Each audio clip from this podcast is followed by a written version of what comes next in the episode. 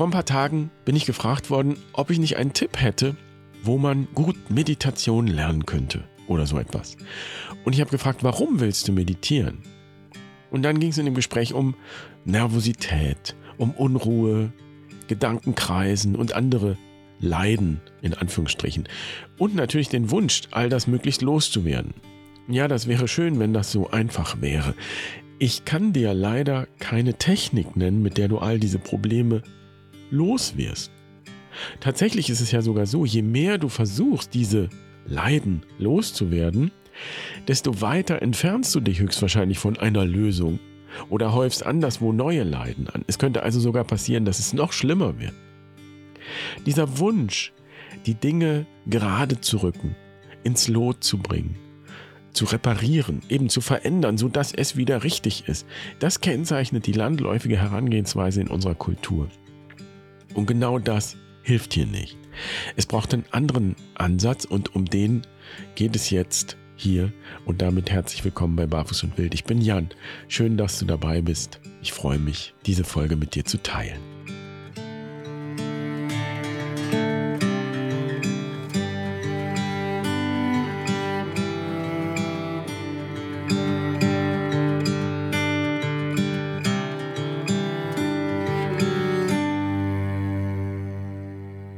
Vielleicht kennst du diese alte Geschichte.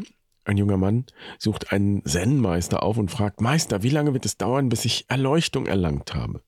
Der Meister entgegnet, vielleicht zehn Jahre. Und wenn ich mich besonders anstrenge, wie lange dauert es dann? fragt der Schüler. In dem Fall kann es 20 Jahre dauern, erwidert der Meister. Der Schüler ist ein bisschen verwirrt, besteht aber darauf, sich sehr, sehr bemühen zu wollen und sagt, ich nehme wirklich jede Härte auf mich. Ich will so schnell wie möglich ans Ziel gelangen, beteuert er. Dann, sagt der Meister, kann es bis zu 40 Jahre dauern. Und ganz ähnlich wie diesem jungen Mann in der Geschichte ging es mir auch mal, als ich so 15 war. Da erschien das Enneagrammbuch von Richard Rohr. Das Enneagramm ist ja eine Art spirituelle Typologie, die versucht, ja, unser Menschsein tiefer zu verstehen. Ich war sehr interessiert an diesem Buch, denn es kam ja mit der Verheißung, sich selbst besser zu verstehen und andere besser zu verstehen. Also es verhieß mir eine Art grundlegende Erkenntnis oder eben auch Erleuchtung, wenn man so will. Und als ich dann das Buch aufschlug, hieß es gleich im Vorwort, dass man vom Enneagramm besser die Finger lassen sollte, bevor man nicht wenigstens 35 Jahre alt sei. Heute verstehe ich das aber damals habe ich das natürlich nicht verstanden. Das hat also im Gegenteil umso mehr meine Neugier geweckt und ich habe das ganze Buch gelesen und ich bin dann mindestens 20 Jahre rumgelaufen und habe mich selbst und andere Menschen nach Enneagrammtypen beurteilt und in Schubladen gesteckt. Und ich war der Überzeugung, ich hätte irgendwas verstanden. In Wahrheit hatte ich gar nichts verstanden. Und ich habe das auch irgendwie geahnt, dass das so nicht funktionieren kann. Aber ich war eben gewissermaßen gefangen in der Qualität der ersten Lebenshälfte. Etwas zu machen, etwas zu erreichen, zu verändern, all das sind Qualitäten der ersten Lebenshälfte. Und das Paradox besteht darin, dass dieser Wunsch, dass diese Haltung gerade das Gegenteil bewirken kann. Dieses Machen verhindert, dass wir wirklich tiefer gehen, tiefer schauen können oder auch mit einem weiteren Blick schauen können. Ich kann mich auch erinnern, wie ich als junger Franziskaner im Noviziat das ist ja sozusagen die Grundausbildung im Orden. Und ich war da zusammen mit den anderen Novizen. Ich kann mich erinnern, wie wir eine Woche bei Bruder Rolf in die Lehre gegangen sind und auf dem Lehrplan stand Zen-Meditation. Wir haben also eine Woche lang jeden Tag ganz streng, mehrmals, jeweils 20 Minuten auf dem Hocker gesessen oder auf dem Kissen gesessen und wir haben mit halbgeschlossenen Augen die Wand angestarrt und sollten einfach nur da sein. Und das fiel mir irre schwer. Der Rücken hat mir wehgetan, die Beine sind mir eingeschlafen, die Gedanken sind gekreist, vor allen Dingen um die Frage, wann die 20 Minuten endlich um sind. Ich war also von Erleuchtung ganz weit entfernt oder zumindest von der Vorstellung von dem, was für mich Erleuchtung bedeutete damals. Und ich habe auch nicht wirklich verstanden, was mir das bringen sollte oder der Menschheit das bringen sollte, dass ich da stundenlang auf dem Hocker sitze und nichts tue, wo es doch so viel zu tun gibt. Tatsächlich habe ich erst viel später, sehr viel später zur Meditation gefunden und ich würde sagen, das war in der Midlife Crisis, Da war ich so Mitte 30 und der Einstieg war für mich die Männerinitiation nach Richard Rohr, in der ich damals teilgenommen habe. Und das, was ich da erlebt habe, das hat mir eine Tür geöffnet.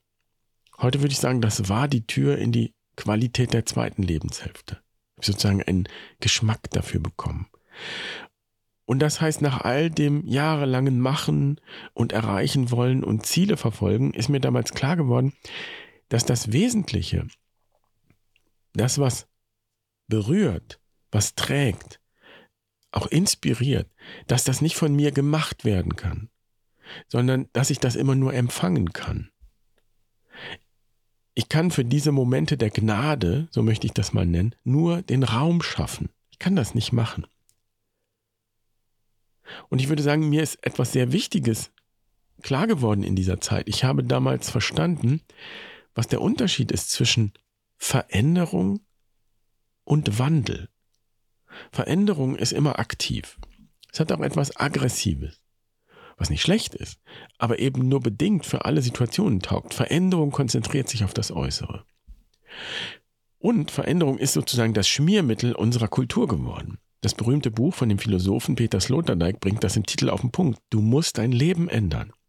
Veränderung wird da zum Dreh- und Angelpunkt des ganzen Menschseins, indem wir an uns arbeiten und herumentwickeln und optimieren. Und das heißt, ganz banal, wir wollen dann unser Gewicht verändern, wir wollen unser Aussehen verändern, unsere Leistungsfähigkeit verändern, auf ein bestimmtes Ideal hin. Veränderung heißt, jemand werden zu wollen. Da gibt es schon eine Idee, ein Ideal, dem wir nacheifern.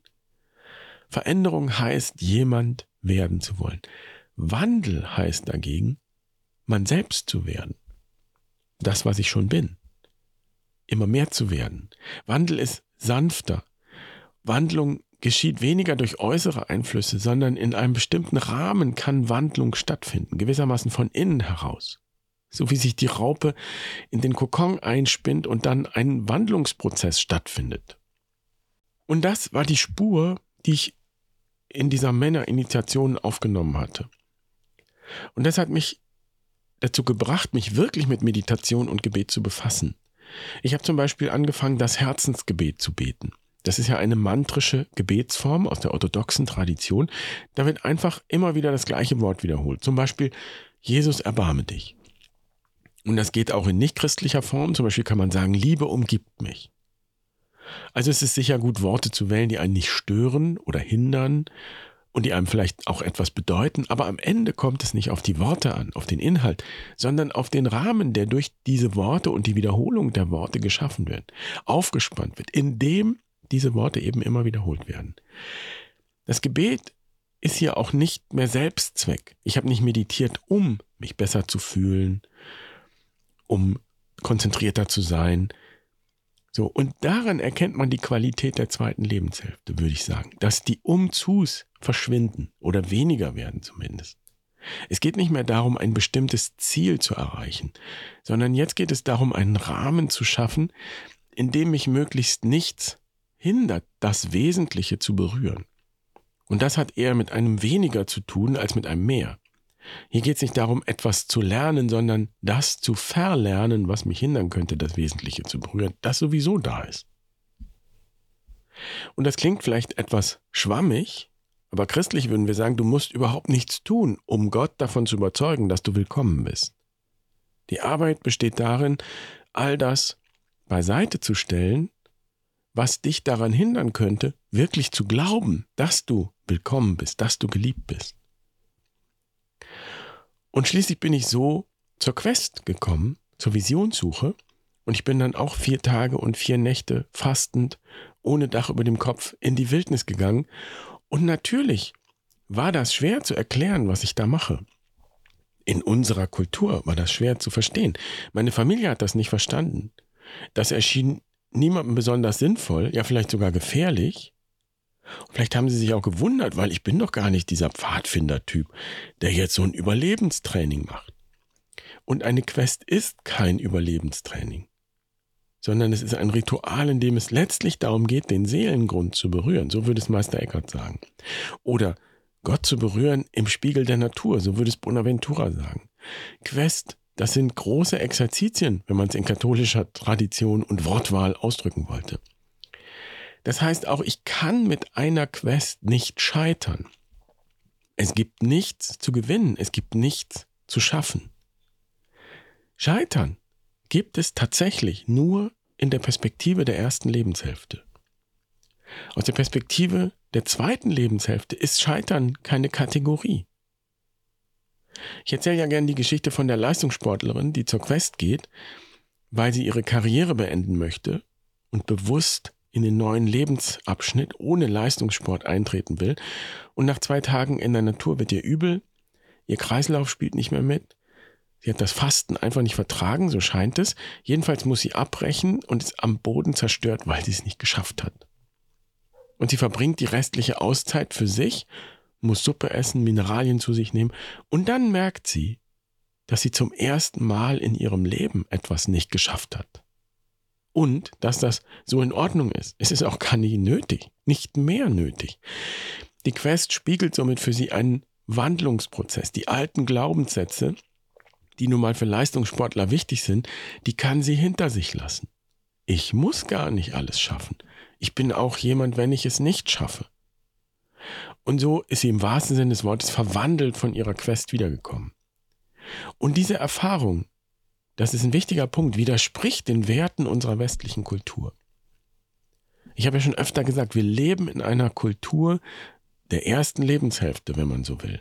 Das heißt, in unserer westlichen Kultur betrachten wir so gut wie alles vorrangig zweckorientiert, lösungsorientiert, ergebnisorientiert. Die Frage ist, wie man Zeit am effektivsten nutzen kann für möglichst viel Produktivität. Und diese Produktivität ist ja auch quantitativ messbar. Was habe ich alles geschaffen?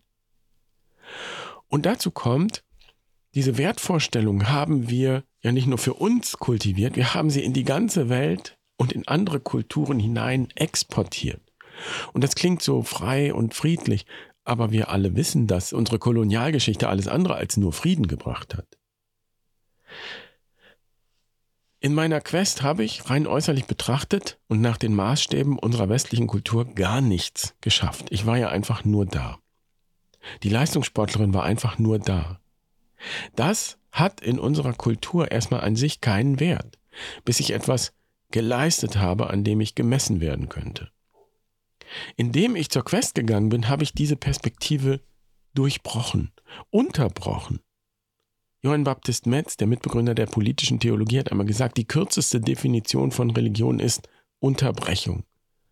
Und die Erfahrung der Quest ist eine Erfahrung von Unterbrechung. Meditation und Gebet sind so gesehen Unterbrechungen. In der christlichen Tradition gibt es zum Beispiel den Kar-Samstag, den wir in unserer Kultur überhaupt nicht gerne aushalten, sondern wir putzen und schrubben, sind mit den Vorbereitungen für Ostern beschäftigt, so sehr, dass wir die Lehre des Kar-Samstags gar nicht mehr bemerken am besten. Denn der Kasamstag ist geprägt durch nichts. Keine Gottesdienste, keine Versammlung. Und diese Unterbrechung und diese Lehre ist es aber, in der das Wesentliche geschieht, die Transformation. So wie sich eine Raupe auch erst in der Zwischenzeit im Kokon in einen Schmetterling verwandelt.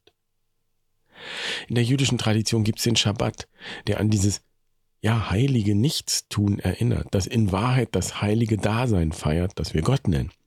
Und dieser Schabbat ist nach biblischen Maßstäben keine menschliche Erfindung, sondern ein wesentlicher Teil der Schöpfung. Und diese Unterbrechung und dieses Bewusstsein für Unterbrechung ermöglicht etwas, das ich Entkolonialisierung nennen möchte. Das heißt, es hat also auch einen politischen und eben kulturellen Impact. Mit Entkolonialisierung meine ich so etwas wie eine Art Renaturierung, eine innere seelische Renaturierung. Und die Erfahrung in der Quest ist diese. Nach der Quest steht die Welt bei den meisten Menschen Kopf. Das, was ihnen vorher groß, furchterregend und bitter erschien, nämlich alleine zu sein, alleine in der Nacht zu sein, nicht zu essen, nur das Notwendigste zu besitzen und vielleicht auch noch sich in einem Kreis von anderen Menschen zu zeigen, von wildfremden Menschen zu zeigen. All das erscheint ihnen in den allermeisten Fällen nachher wie eine Süßigkeit von der man gar nicht genug bekommen kann. Stattdessen haben viele Angst, nach Hause zu fahren. nach Hause zu fahren in eine Welt, die von Wettbewerbsdenken geprägt ist, von Leistungsdenken. Zurück in Beziehungen, die oft von Sprachlosigkeit geprägt sind. In die innere Leere und Heimatlosigkeit von Konsum und Materialismus. Und das ist Ausdruck dieser fundamentalen Unterbrechung oder eben Entkolonialisierung der Seele, die in der Auszeit begonnen hat. Und wir können ja sagen, in den vergangenen 500 Jahren hat diese westliche Weltanschauung, ausgehend von Europa, aus einer immerhin sich selbst als christlich bezeichnenden Kultur heraus, praktisch die gesamte Welt und praktisch alle Kulturen kolonialisiert im Namen des Fortschritts und eben auch im Namen des Herrn. Und das heißt, da wurden indigene Völker bekämpft, versklavt oder abgeschlachtet, letztlich aus Hochmut gegenüber diesen alten Kulturen. Wenn wir heute steinzeitlich sagen, dann meinen wir damit etwas abfällig das nutzlose Gegenteil von dem, was wir zivilisiert oder modern nennen. Und dabei haben die Steinzeitmenschen Hunderttausende von Jahren offenbar einiges richtig gemacht, sonst wären wir heute gar nicht hier. Und andersrum haben wir in den vergangenen Jahrhunderten der sogenannten Zivilisation und vor allem der Industrialisierung den Planeten praktisch an den Rand eines vollständigen Kollapses gebracht. Zumindest erscheint der sehr möglich im Moment. Und das zeigt ja, dass in unserer Kultur etwas nicht stimmt. Und das hat nicht nur soziale und politische Ursachen, sondern eben auch spirituelle Ursachen. Das heißt, es braucht nicht nur eine soziale und politische und ökonomische Entkolonialisierung, es braucht auch eine spirituelle Entkolonialisierung, eine Entkolonialisierung unserer Seelen. Und aus diesem Gedanken heraus möchte ich drei Grundübungen ableiten oder anbieten, die uns eben nicht nur persönlich helfen, sondern auch gesellschaftlich helfen, diesen Wandel zu vollziehen, hin zu einer nachhaltigen, ökologischen und sozialen Zukunft. Die erste Übung ist ganz, ganz einfach. Da geht es um Achtsamkeit. Und mit Achtsamkeit meine ich die Kunst wahrzunehmen, was ist und wahrzunehmen, was auch noch ist. Ganz einfach. Du kennst es wahrscheinlich. Du kannst ganz einfach die Augen schließen, dich auf deinen Atem konzentrieren. Das ist der Ausgangspunkt. Und jetzt geht es darum, einfach nur zu betrachten, was ist. Was hörst du? Was ist um dich herum? Und auch in dir die Gedanken kommen zu lassen und gehen zu lassen. Das heißt, die Gedanken nicht verscheuchen zu wollen, aber ihnen auch nicht zu folgen. Und wenn du doch einem Gedanken gefolgt bist und das bemerkst, kehrst du wieder zurück in die betrachtende Haltung und lässt den Gedanken ziehen. Und es gilt auch für andere Aspekte. Wo spürst du Anspannung? Wo ist vielleicht Müdigkeit? Wo ist Energie? Wo ist Lust? Ganz einfach. Fünf Minuten am Tag reichen für diese Übung. Und natürlich kannst du das für dich variieren. Und vielleicht hast du ja auch schon eine Meditationspraxis, dann kannst du daran anknüpfen. Wichtig nur ist, dass du eben ein Bewusstsein bekommst für die Umzus, die sich vielleicht einschleichen. Also ich möchte ruhiger werden oder ich möchte mich besser konzentrieren können. Klar, das wäre toll. Jetzt geht es darum, nur wahrzunehmen, was ist. Und vielleicht auch Raum zu schaffen für Wahrnehmungen, die bisher nicht im Fokus waren. Und jetzt fragst du dich vielleicht, ja, was hat das bitte mit Entkolonialisierung zu tun? Ich sehe das so. Kolonialisierung bedeutet ja vor allem wirtschaftliche Ausbeutung auf einer politischen und ökonomischen Ebene. Und dem entspricht auf der spirituellen Ebene auch eine Form der Selbstausbeutung. Menschen in der westlichen Kultur neigen dazu, ihre eigenen physischen und psychischen Ressourcen bis zum Burnout zu nutzen und sich auf diese Weise selbst auszubeuten. Und das wird durch den ständigen Druck zur Produktivität, zur Effizienz und Leistung verstärkt. Ganz ähnlich wie der Druck, den Kolonialmächte auf Länder ausüben, um eben maximalen wirtschaftlichen Gewinn zu erzielen. Und so banal das klingt, aber diese Achtsamkeit, Diese kleine Übung ist der erste Schritt raus aus dieser Selbstausbeutung. Und wenn wir diesem Gedanken folgen, dann sieht es so aus. In vielen Ländern, die kolonialisiert waren, gibt es bis heute eine politische Instabilität. Und auch das ist ein Spiegel für die innere Unruhe und die Konflikte in jedem einzelnen Menschen, auch in uns. Eine innere Instabilität, die wir in der westlichen Welt erleben, in uns.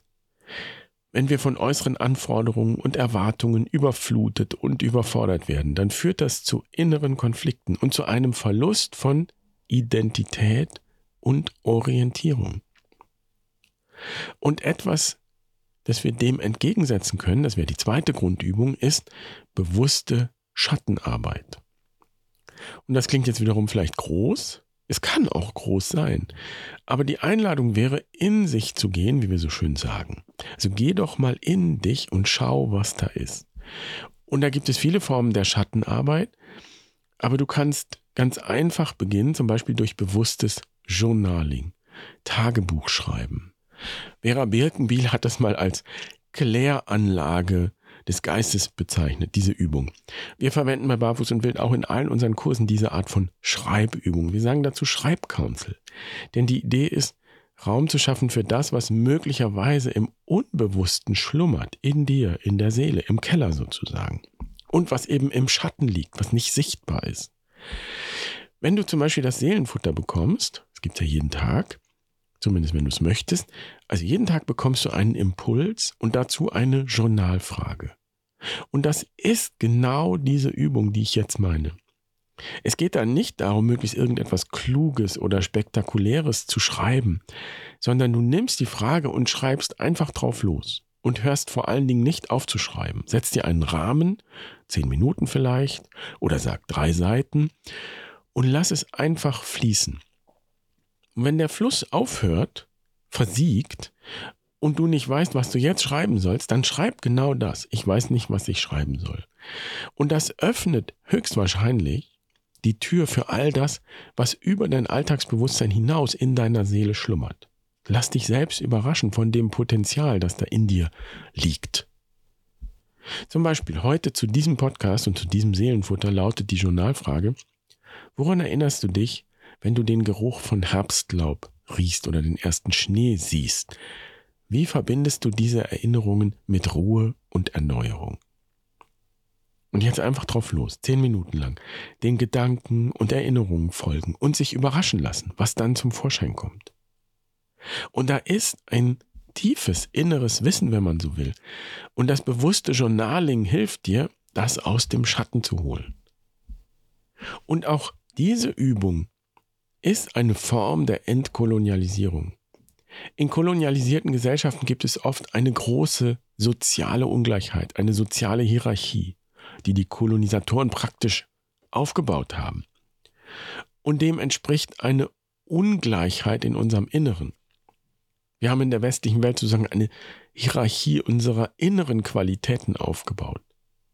Rationale Aspekte, produktive Aspekte, nützliche Aspekte stehen ganz oben in der inneren Hierarchie.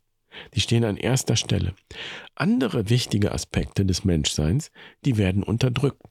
Dazu gehört zum Beispiel künstlerischer Ausdruck oder eben Spiritualität. Und mit dieser Hierarchie und Unterdrückung geht in kolonialisierten Gesellschaften auch eine Art Homogenisierung einher. Das heißt, in kolonialisierten Gesellschaften sind die alten Traditionen und Kulturen der Einheimischen unterdrückt worden. Und dem entspricht auf der spirituellen Ebene ein Verlust der persönlichen Authentizität. Menschen in der westlichen Welt verlieren ihre individuelle Authentizität und Einzigartigkeit, indem sie versuchen, den einheitlichen gesellschaftlichen Leistungserwartungen und Normen zu entsprechen. Und das führt in eine dritte Grundübung, sozusagen für Fortgeschrittene, Kontakt mit dem Wilden und Fremden suchen. Und das kann zwei Ausformungen haben. Die erste, und ich würde sagen die einfachere, ist diese, geh raus in die Natur. Das ist es, was wir bei Barfuß und Wild in allen Kursen, vor allem aber in der wilden Weisheit anbieten und dann auch in der Waldzeit und in der Quest vor Ort.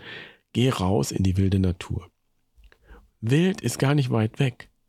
Wild ist die Natur, die aus sich heraus lebendig ist, ohne dass da jemand die Kontrolle hat. Es kann also schon ein wilder Garten oder sogar ein Park sein, wo ein bisschen Raum gelassen wird. Da sprießt das Leben hervor in seiner ganzen Wildheit und Vielfalt. Und das Wichtige an dieser Übung ist, dass du sie tust. Das ist eben keine Kopfsache, sondern es geht darum, Erfahrungsräume für das Wilde ja, zu schaffen und zu betreten, wenn man so will. Und für viele ist das in die Natur gehen dann eine Form des Nachhausekommens. In der Natur erleben sie oft sehr stark, dass es gar nicht so sehr um Konkurrenz geht, anders als wir das in unserer Kultur uns vielleicht auch erzählen, sondern es geht um Kooperation. Du bist grundsätzlich willkommen. Du trittst ein in ein großes Netzwerk des Lebens, das geprägt ist von Vielfalt. Und dieses Netzwerk ist anarchisch. Das heißt, niemand herrscht hier. Das Gegenteil davon, das Gegenteil von Vielfalt ist Einfalt, Monokultur.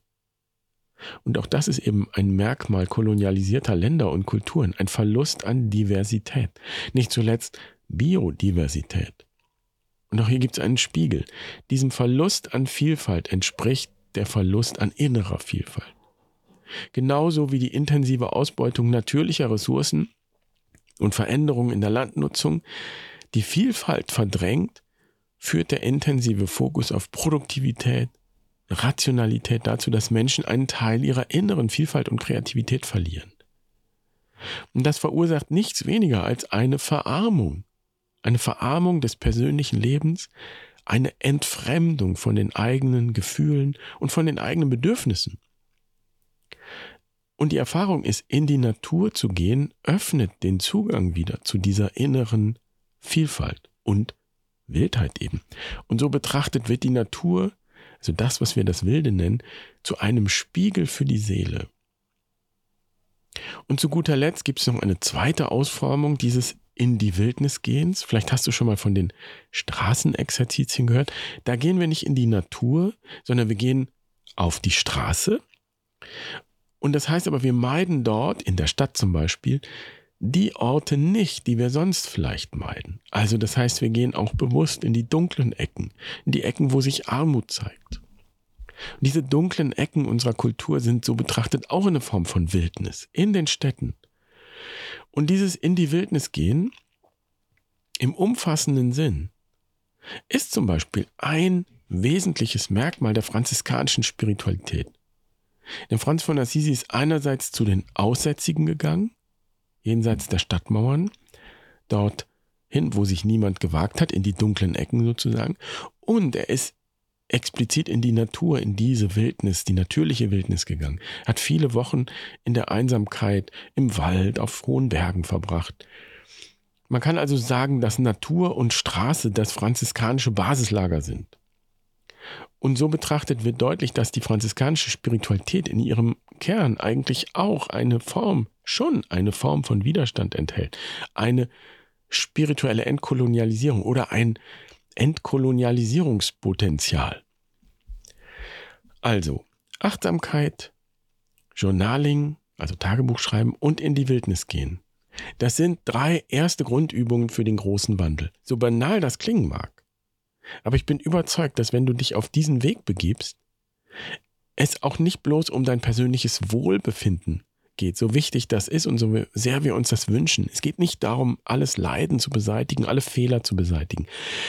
Es gibt auch nichts zu gewinnen oder zu erreichen. Es gibt auch keine Weltmeisterschaft in Erleuchtung. Es geht darum, in alledem, was das Leben bringt und womit es uns herausfordert, persönlich nicht stecken zu bleiben, sondern darin und daran zu wachsen und sich zu entwickeln und sich eben diesen Wandlungsprozessen hinzugeben, von denen diese Welt geprägt ist und die das Leben ausmachen. Und dann wird das immer auch ein Beitrag sein für den großen Wandel, in dem sich diese ganze Welt befindet. Denn letztlich sind wir in unserer persönlichen Entwicklung auch Teil einer großen Entwicklung, einer Entwicklung der Menschheit, der Schöpfung. Es ist ganz gleich, auf welcher Ebene du das betrachtest. Und das ist doch spannend. Wir werden die Welt höchstwahrscheinlich nicht durch äußere Veränderung retten oder vor dem Untergang bewahren oder wie auch immer du dir das ausmalen möchtest. Veränderung braucht es natürlich auch. Aber wir können beispielsweise die gegenwärtigen ökologischen und sozialen Krisen nicht per Knopfdruck oder eben per Gesetzesverordnung beseitigen. Es wird dann immer auch Menschen geben, die sich dagegen auflehnen, die die Augen verschließen und so weiter. Es braucht auch und vielleicht sogar vor allem eine innere Bewegung. Einen Wandel von innen heraus. Und dieser Wandel kann nur bei jedem und jeder Einzelnen von uns beginnen.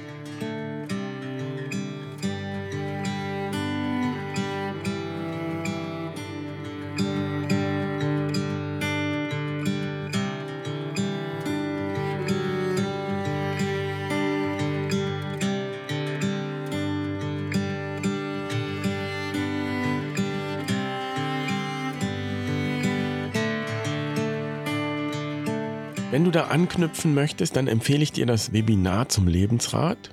Das Lebensrad ist ja sozusagen ein Kompass der Lebensprozesse und der Wandlungsprozesse, also ein Prozessmodell. Wir haben das Lebensrad bei Barfuß und Wild nicht erfunden, wir haben es gelernt und übernommen von anderen und bemerkt, dass auf irgendeine Weise in so gut wie allen Kulturen es solche Lebensräder gibt oder Spuren davon. Und das Rad basiert nicht auf linearem Denken, das wäre das Denken in Veränderungsprozessen. Jetzt ist es so, dann wird es so sein. Das Rad basiert auf zyklischem Denken. Und in einem Kreis gibt es bekanntlich immer eine Mitte, die symbolisch dafür steht, dass alles schon da ist. Alle Qualitäten, die denkbar sind, die wir brauchen, sind schon da. Und über die Mitte miteinander verbunden. Es geht also vielmehr darum, sich zu erinnern, daran zu erinnern. Und nicht an einer Stelle im Rad, stehen zu bleiben, sondern eben im Prozess zu bleiben, in die richtige Bewegung zur richtigen Zeit zu kommen. Und ein Kompass kann eben gut anzeigen, wo stehe ich eigentlich gerade und welche Bewegung ist vielleicht gerade dran im Prozess. Oder habe ich vielleicht etwas übersprungen. Du findest das Lebensrat-Webinar bei uns auf der Webseite. Es ist übrigens kostenlos, denn Wissen gibt es bei Barfuß und Wild kostenlos. Und Wissen allein hilft ja auch nicht.